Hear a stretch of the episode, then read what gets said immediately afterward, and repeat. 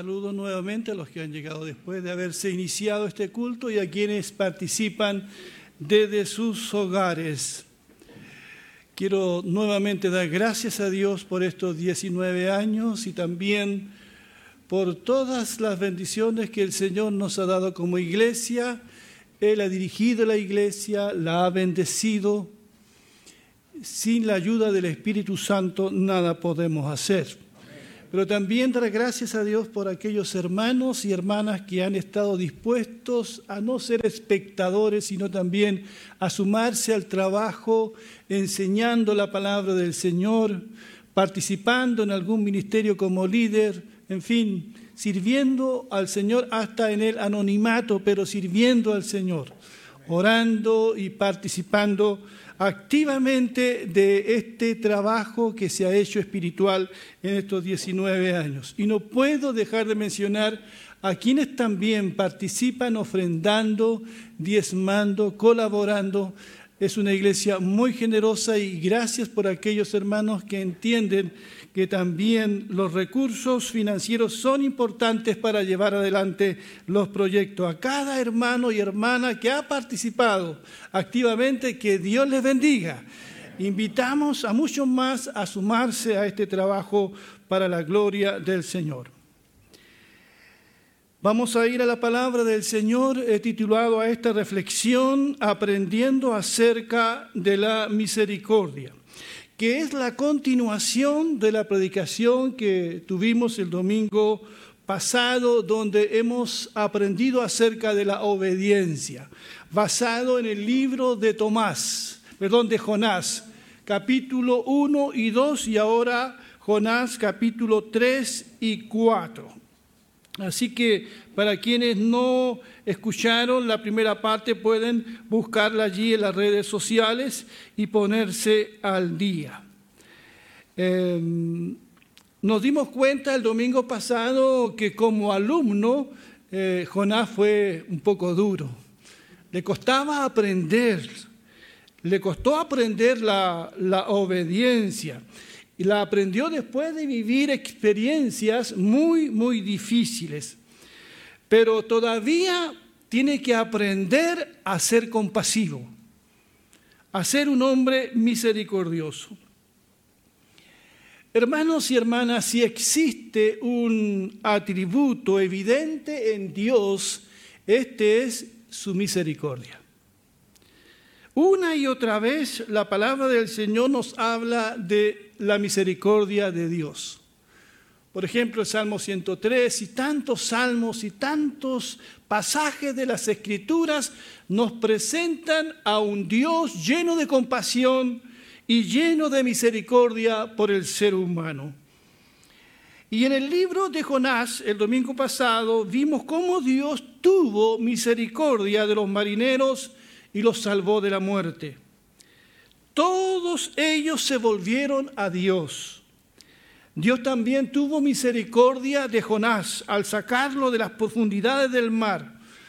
¿Saben? La vida de Jonás pudo haber terminado en el fondo del mar. Pero Dios, en su misericordia, lo sacó de allí. Y no solamente lo saca, sino que le da una nueva oportunidad para que cumpla lo que él le ha mandado. Y Jonás en esta oportunidad obedece y comienza a predicar.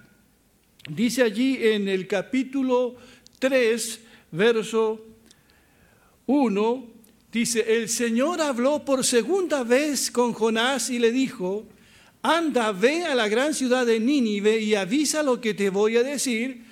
Jonás obedeció al Señor y se fue para Nínive, una ciudad tan grande que se necesitaban tres días para recorrerla. Al llegar, Jonás recorrió la ciudad todo un día anunciando a gran voz, Nínive será destruida dentro de cuarenta días. Así que Jonás por fin obedece, empieza a predicar en las calles, en las plazas, en la feria de la gran, gran ciudad de Nínive. a cualquiera que lo escuche. Eh, realmente Jonás está obedeciendo, pero, pero no se percibe compasión en las palabras que predica Jonás. Parece que quiere terminar rápido el mandato que Dios le dio. Recorre la ciudad un día entero predicando. El escritor dice que se tomaba tres días recorrer la ciudad. Parece que Jonás lo hizo en un día. Quería terminar rápido el mandato de Dios. Y predicó y predicó, arrepiéntanse o sufrirán las consecuencias en 40 días. Parece sincero y preocupado por los ninivitas, pero en su corazón, Jonás, y lo veremos, no quiere que se arrepientan realmente. Jonás lo que quiere es el juicio a esta nación. Lo veremos más adelante. Jonás, en esta prédica que hace, no les dijo nada a esta gente de la misericordia de Dios. Solamente les predicó el juicio de Dios. Sí, Jonás está predicando la verdad, pero no entiende que Dios quiere salvar a esta ciudad. Y eso, hermano, nos hace pensar, debiera hacernos pensar. Uno puede predicar la ortodoxia, uno puede predicar la sana doctrina, como algunos la llaman. Uno puede enseñar una verdad bíblica, pero sin sentir amor realmente por el auditorio al que predica. Y ese es un tremendo error. ¿Cuánta gente hoy está predicando la palabra del Señor, pero sin tener compasión? ¿A quiénes está predicando? Jonás predicó, pero no tenía compasión. Está obedeciendo, pero no hay amor en su corazón. Es fácil a veces predicar en contra de los violentos, en contra de los pecadores. Es fácil predicar la condenación, pero Dios quiere llevar un mensaje de esta de salvación y esperanza aún a la nación más violenta del Medio Oriente, que en ese tiempo de Jonás eran los asirios. Hermanos y hermanas, y quienes están escuchando por las redes sociales, a Dios le importan todos los seres humanos, no importa bajo qué régimen político puedan vivir.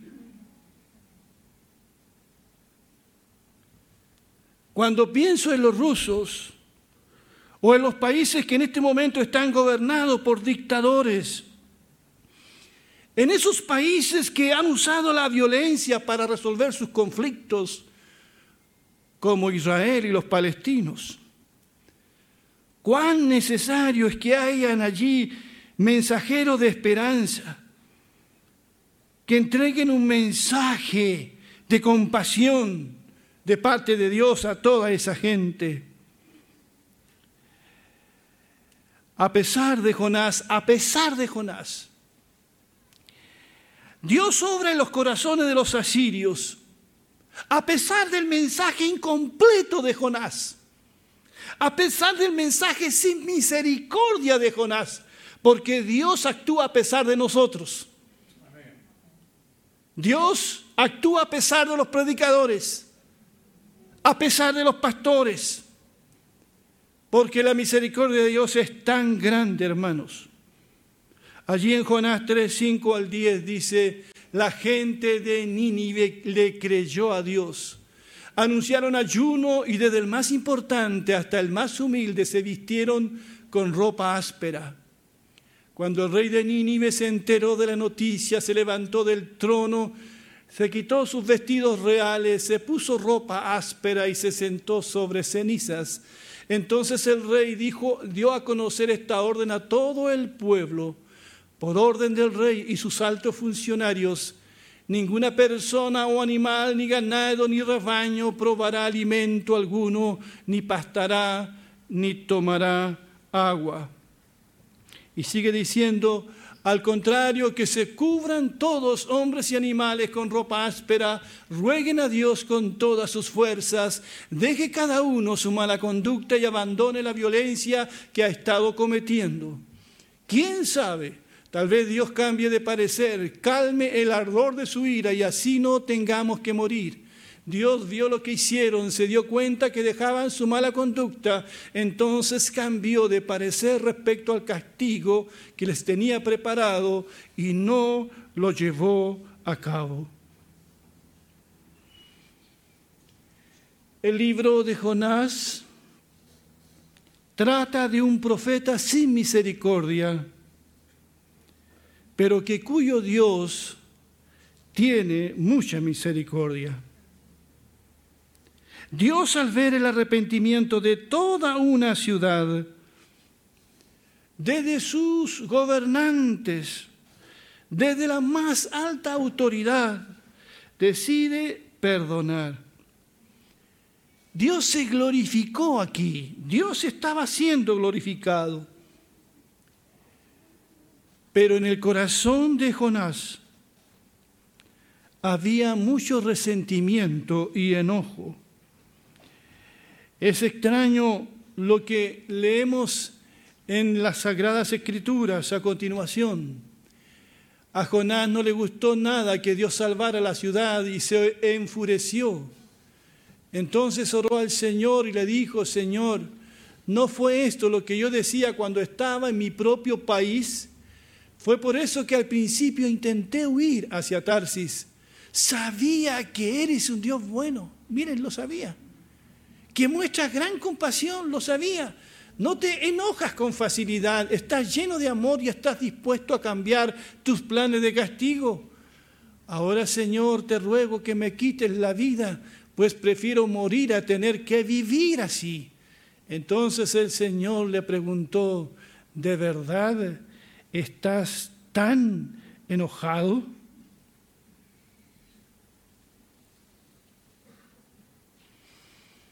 Es fácil verse en Jonás, ¿verdad? No, es muy difícil.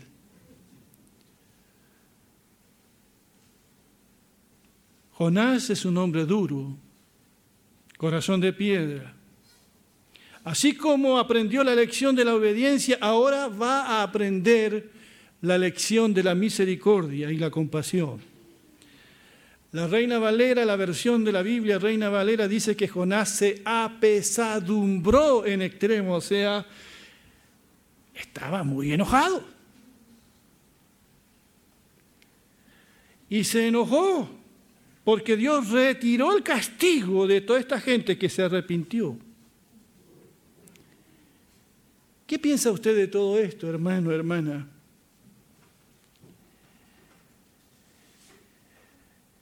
Y oró al Señor. Jonás va a Dios en oración, eso dice, que oró al Señor. Y le dice en pregunta, ¿no fue esto lo que yo decía cuando estaba en mi propio país? Fue por eso que al principio dice que él intentó huir hacia Tarsi, porque yo sabía que esto iba a pasar. Yo sabía que tú los ibas a perdonar. Yo sabía. Saben, hermano, la gracia de Dios le parecía una desgracia a Jonás. La gracia de Dios le parecía una desgracia a Jonás. Por lo menos Jonás fue sincero en su oración. Porque a veces nosotros no somos muy sinceros en, la oración, adornamos nuestras oraciones y nunca expresamos lo que realmente estamos sintiendo. Por lo menos Jonás fue sincero con Dios. Le expresa a Dios cómo se siente por la forma en que Dios actúa. Jonás no está de acuerdo en la forma en que Dios lo usó a él como profeta. Jonás no está de acuerdo que su predicación haya resultado para salvar a los asirios. Jonás está muy enojado. Entonces el Señor le preguntó, ¿de verdad estás tan enojado? Saben, hermanos, amigos, en estos días hay mucha gente también enojada con Dios. Porque sencillamente no comparten lo que Dios está haciendo. No están de acuerdo en la forma en que Dios responde a sus oraciones. Mucha gente acusa a Dios de ser muy injusto. Levantan el puño en contra de Dios. Lo acusan de permitir el sufrimiento en el mundo. Otros lo juzgan de ser muy indolente, de no responder sus oraciones como ellos quieren que sean respondidas. Hay personas que han vivido dolores muy grandes y que podrían estar con mucho enojo en su corazón. A veces la pena se entremezcla con el enojo. Ahora, Señor, te ruego que me quites la vida, pues prefiero morir antes que vivir así. Miren, hermanos, hasta dónde puede llegar un ser humano. Y esto pasa mucho hoy. No es el único profeta que quiere que Dios le quite la vida. Había otro allí que se tiró bajo un enebro, ¿recuerdan? El profeta Elías, basta ya, Señor, quítame la vida.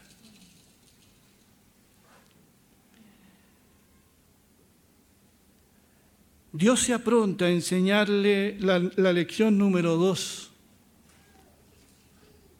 La primera lección, ¿cuál fue?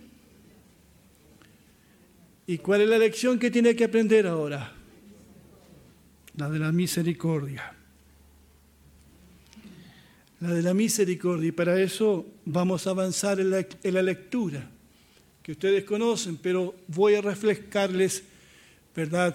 El relato dice, Jonás salió de la ciudad y acampó al oriente de ella, allí construyó un refugio y se sentó bajo la sombra esperando a ver qué pasaría con la ciudad el Señor Dios hizo que una planta de ricino o calabacera creciera sobre Jonás para hacerle sombra y calmarle su mal humor. Jonás se puso muy contento con esa planta de ricino, pero al amanecer del día siguiente, Dios había dispuesto que un gusano atacara la planta de ricino y ésta se secó. Cuando salió el sol, Dios envió desde el oriente un viento caliente, como el calor del sol daba directamente sobre la cabeza de Jonás, él se sintió a punto de desmayarse y queriendo morirse dijo, prefiero morir a tener que vivir así. Y continúa el relato. Entonces Dios le preguntó, ¿de verdad estás tan enojado? Porque se secó la planta de ricino y Jonás le respondió, claro que sí, estoy que me muero de rabia. Entonces el Señor le dijo, tú no moviste ni un dedo por la planta de ricino, ni hiciste que creciera en una noche, nació y murió la noche siguiente. Tú sí puedes preocuparte por ella, pero no puedo yo preocuparme por Nínive, una gran ciudad donde viven más de 120 mil personas que no sabían el mal que estaban haciendo y donde hay muchos animales. Así termina el libro de Jonás.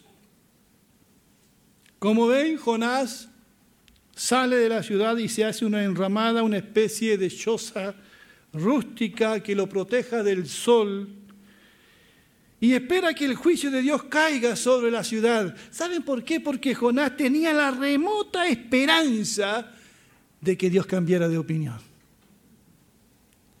Se sienta a esperar que la ciudad sea destruida por las llamas, como lo fueron Sodoma y Gomorra posiblemente. Yo no sé qué esperaba Jonás. Recuerden, Jonás está muy enojado él ha aprendido la lección de la obediencia, pero aún no ha aprendido su lección de misericordia. Ahora Dios se la enseñará. En el capítulo 4, verso 6 se nos dice que Dios preparó una enredadera para proteger a Jonás del sol.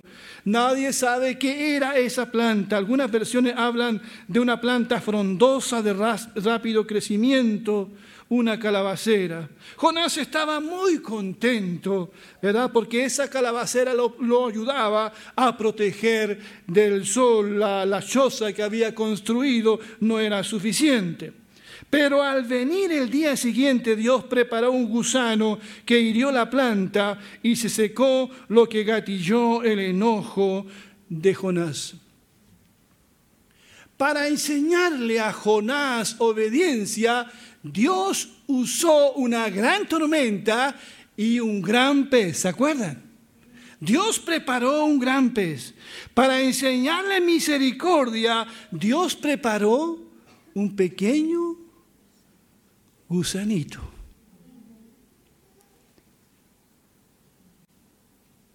Qué extraño Dios a veces. Es como el humor de Dios. Para enseñarle obediencia, un gran pez. Dios lo preparó, dice la Escritura. Y aquí Dios preparó un pequeño gusano que hirió, hirió la planta y ésta se secó.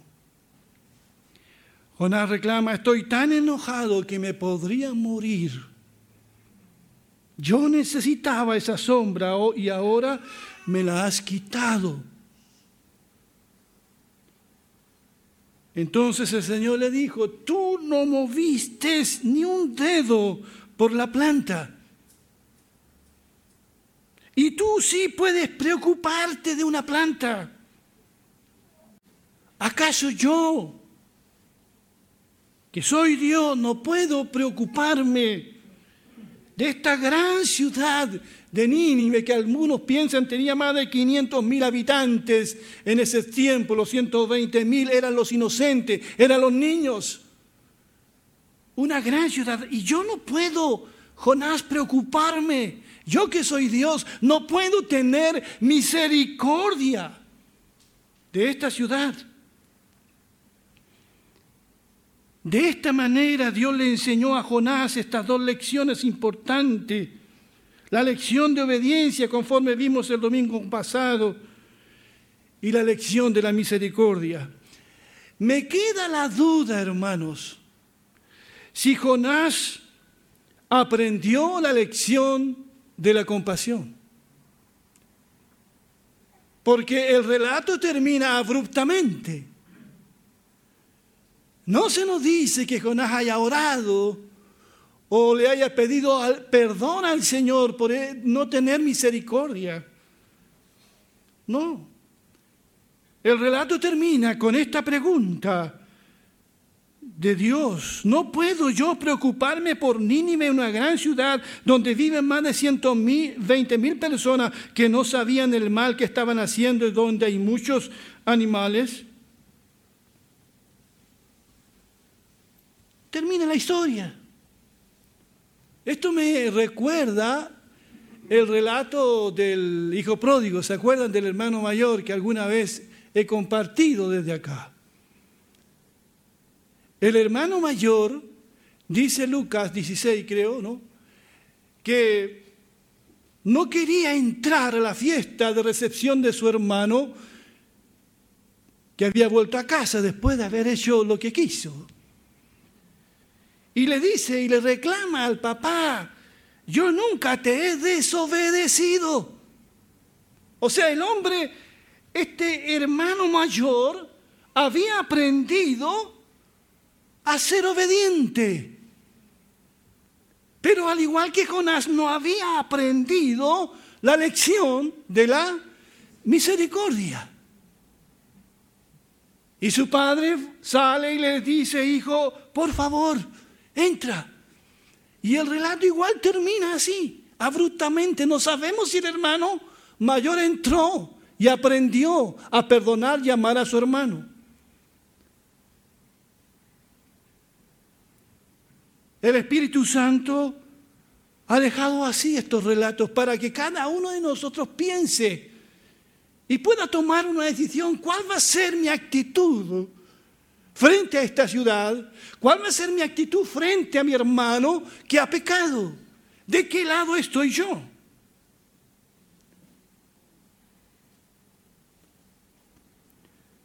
Para terminar, quiero volver sobre Jonás 4, 4, 5, que dice, Jonás salió de la ciudad y acampó al oriente de ella, allí construyó un refugio y se sentó bajo la sombra, esperando a ver qué pasaría con la ciudad. A pesar de que Dios le había dicho ya que había perdonado, había tenido misericordia porque se habían arrepentido, pero Jonás guarda la esperanza de que al final esta ciudad de todas maneras sea destruida. Y esperó 40 días, porque de aquí a 40 días Nínive será destruida, pero pasó una semana Pasaron dos, pasaron tres, Jonás estaba ansioso, llegó el día 38, el día 39 y por fin el día 40. De aquí a 40 días Nínive será destruida. Llegó el gran día, el día del juicio final. El que muchos cristianos quisieran que llegara.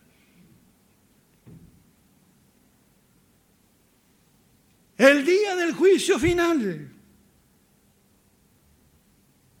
para los ninivitas. Jonás tenía la remota esperanza de que los habitantes de Nínive volaran por los aires. Él vería la desaparición de la ciudad en primera fila, como quien la ve en una película. Se había puesto a salvo en la montaña, pero en el día 40 no pasó absolutamente nada. Perdón, pasó mucho. Pasó lo más grande. Pasó lo más glorioso. Dios tuvo misericordia. ¿Acaso eso no hay que celebrarlo? Y perdonó la gran ciudad. Y perdonó la gran ciudad. Estamos cumpliendo 19 años de vida como Iglesia Alianza Cristiana y Misionera de Peñalolén.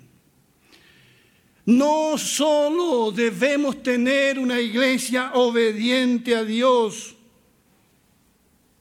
y conformarnos con ser obedientes y cumplir. Por sobre todas las cosas, amados hermanos, debemos ser una iglesia compasiva. Una iglesia llena de misericordia. El Señor ha dicho en su palabra, misericordia quiero y no sacrificio.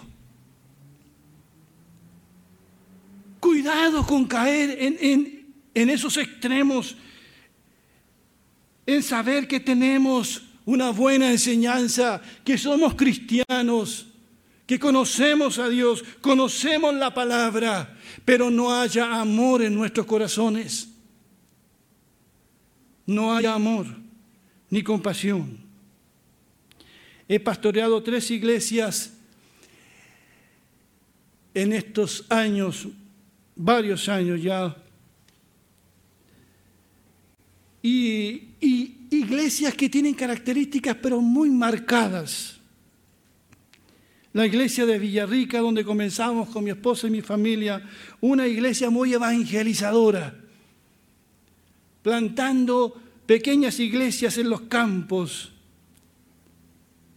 una iglesia formadora de pastores. Pensaba el otro día, ¿cuántos pastores han salido de la iglesia de Villarrica?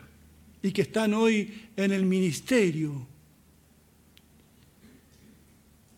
La iglesia de Iquique una, una, iglesia con una visión misionera. El trabajo con los musulmanes, los hindúes, la formación de la base misionera.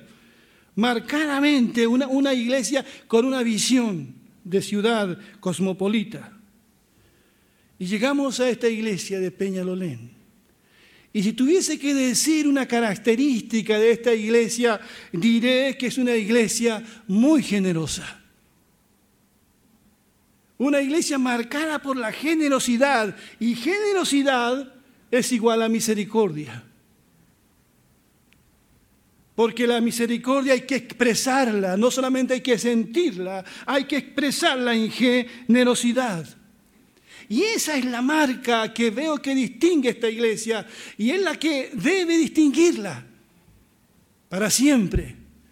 Una iglesia generosa, una iglesia que acoge, una iglesia que se compadece, porque llegarán, amados hermanos, a este edificio y al edificio que soñamos todos, mucha gente maltratada por el pecado, muchos matrimonios o familias destruidas, muchos hombres y mujeres buscando una salida a su situación.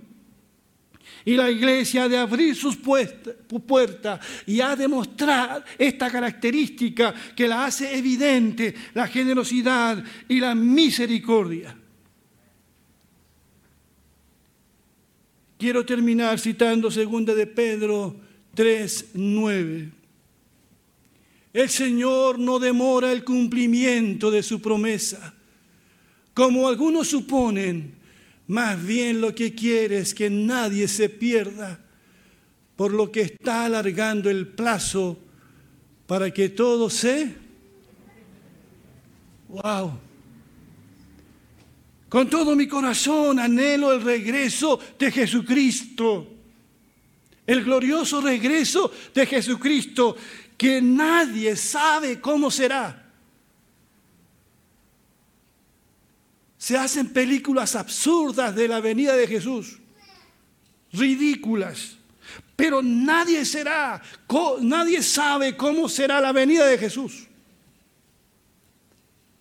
Será gloriosa, pero será también lo más terrible de ver cuando el Señor venga en las nubes. Bendito sea su nombre para siempre.